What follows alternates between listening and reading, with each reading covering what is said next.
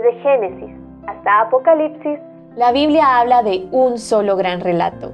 La historia de Dios y su plan redentor en la persona de su Hijo, Jesucristo. Te invitamos a escuchar este extracto de la Biblia devocional centrada en Cristo, presentada por Lifeway Mujeres y Biblias Holman. Un corazón entregado al Señor. Primera de Crónicas 29, 1 al 22.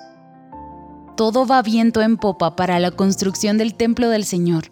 David ha logrado juntar una gran cantidad de joyas, oro y maderas y el pueblo también ha ofrendado generosamente para esta obra.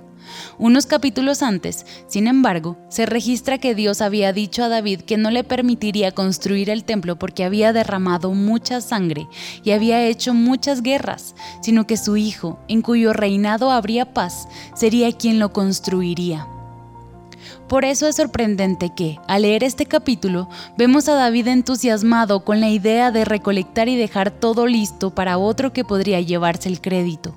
Aún más, él elige el lugar donde se construiría la obra, el mismo espacio donde el Señor tuvo misericordia y detuvo la peste que mató a 70.000 hombres como consecuencia del pecado de David, al ordenar un censo del pueblo, el monte Moriah en Jerusalén.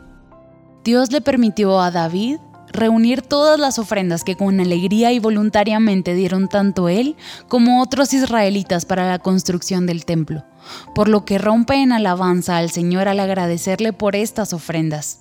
Se complace ante la disposición del pueblo, pero es a Dios a quien le da el crédito. ¿Quién soy yo y quién es mi pueblo para que pudiésemos ofrecer voluntariamente cosas semejantes? Pues todo es tuyo y de lo recibido de tu mano te damos.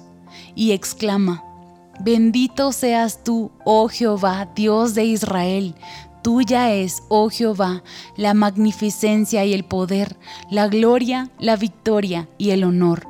Tuyo, oh Jehová, es el reino, y tú eres excelso sobre todos.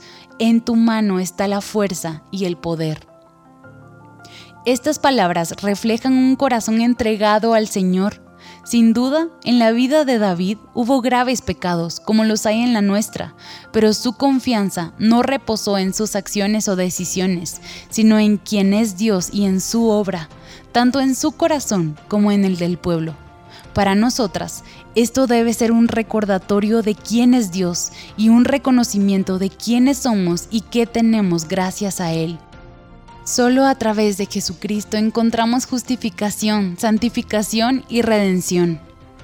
Regocijémonos pues en esta certeza y seamos como David, que reconoció su bajeza ante un Dios tan magnificente y solo a Él le dio la gloria. Para conocer más recursos relacionados a esta gran historia, visita www.centradaencristo.com.